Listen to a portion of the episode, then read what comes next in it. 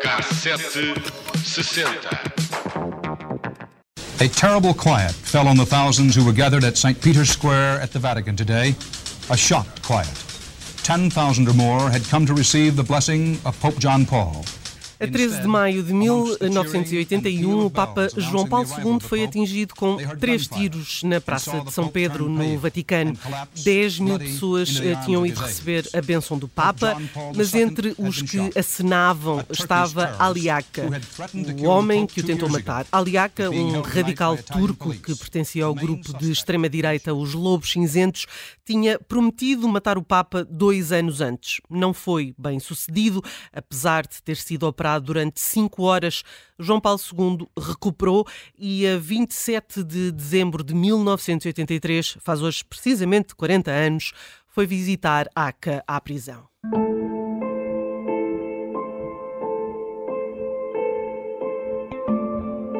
O New York Times relatava que a reunião foi iniciativa do Papa, que queria, frente a frente, perdoar o seu assassino.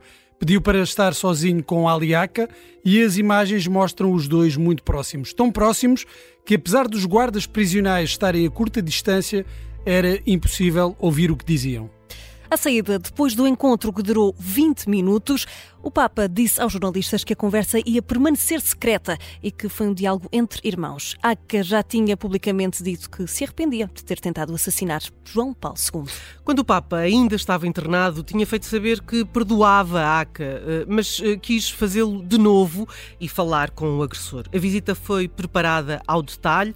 O local onde se encontraram tinha duas cadeiras, lado a lado, colocadas assim a pedido de João Paulo II. O encontro, que decorreu na cela de Aliaca, parecia a cena de uma confissão. Não podemos saber ao certo se assim foi, mas sabemos sim que Aca mudou de versão várias vezes sobre quem ordenou a tentativa de assassinato.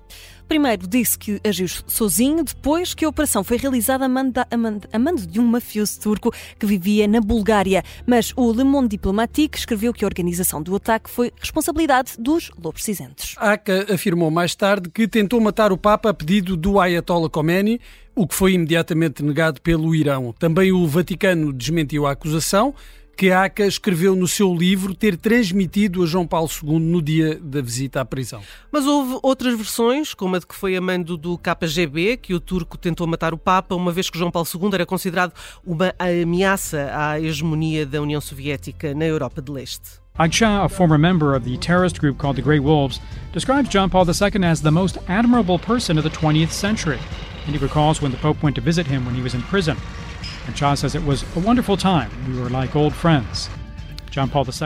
Mais tarde, quando foi libertado, revelou que o encontro com o Papa foi um momento maravilhoso e que João Paulo II era a figura do século XX que mais admirava e que o Papa lhe tinha oferecido uma medalha com a Nossa Senhora de Fátima, que infelizmente se perdeu quando foi transferido para outra prisão. E que apesar de ter sido condenado à prisão perpétua, Aliaga saiu da cadeia em junho de 2000.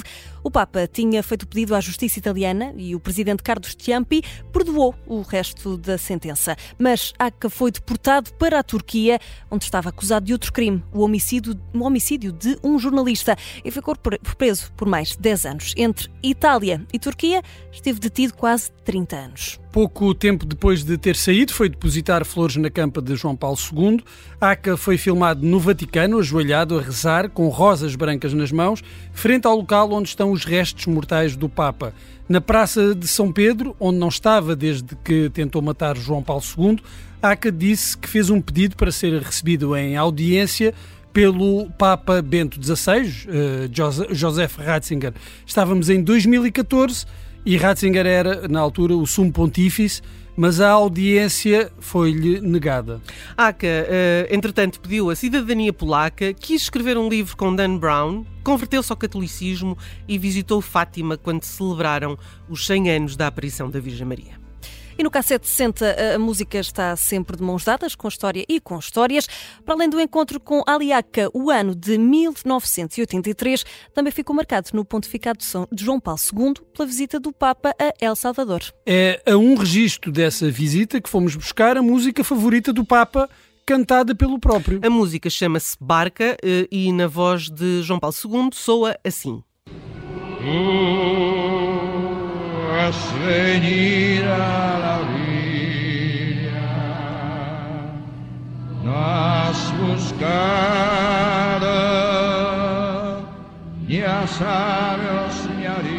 Não sou assim tão mal. Não, não é verdade. A especialidade estava, não era cantar, não era cantar. Mas... Não, mas era, era um sedutor e tinha uma bela voz. Confesso que estava à espera de pior. Mas... Ora, neste caso 760 falamos de uma tentativa de assassinato ao Papa que nem a Guarda Suíça do Vaticano conseguiu impedir. Ora, se isto tivesse acontecido nos Estados Unidos, talvez tivesse sido caso para requisitar os serviços de Harry Callaghan. E se este nome não lhe diz nada, talvez seja melhor falarmos em Dirty Harry, interpretado por Clint Eastwood. Os casos do inspetor da Divisão de Homicídios do Departamento de Polícia de São Francisco deram origem a uma série de filmes de suspense e ação neo-noir com o mesmo nome, uh, Dirty Harry. E 27 de dezembro de 1983, no top da bilheteira estava o filme da saga com o título Impacto Súbito. Foi a banda sonora desta longa-metragem que fomos buscar, este This Side of Forever, de Roberta Fleck.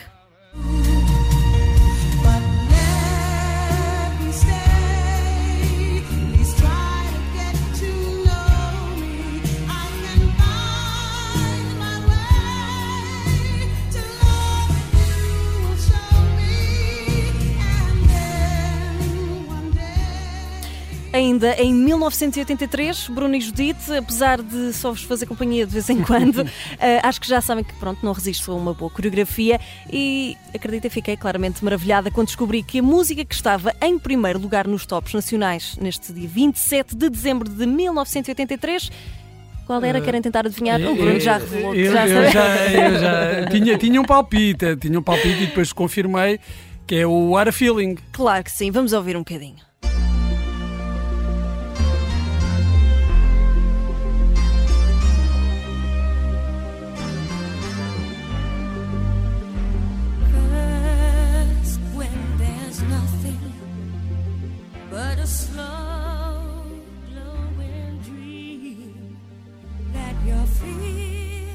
Flashdance estreou em Portugal a 11 de novembro de 1983. E a principal música da banda sonora do filme ganhou em 84, um ano depois, o Oscar de melhor música original. Uma curiosidade sobre esta música é que foi produzida por Giorgio Moroder, que, é, que é uma, uma presença assídua nas tardes em direto. Mais do que eu produtor e compositor musical italiano que inovou a chamada música disco com o uso massivo de sintetizadores, uh, colaborava Uh, com a Donna Summer, foi autor de uhum. alguns dos maiores êxitos da carreira da cantora, isto no final dos anos 70, e depois abriu o caminho para o que mais tarde se tornou a dance music eletrónica.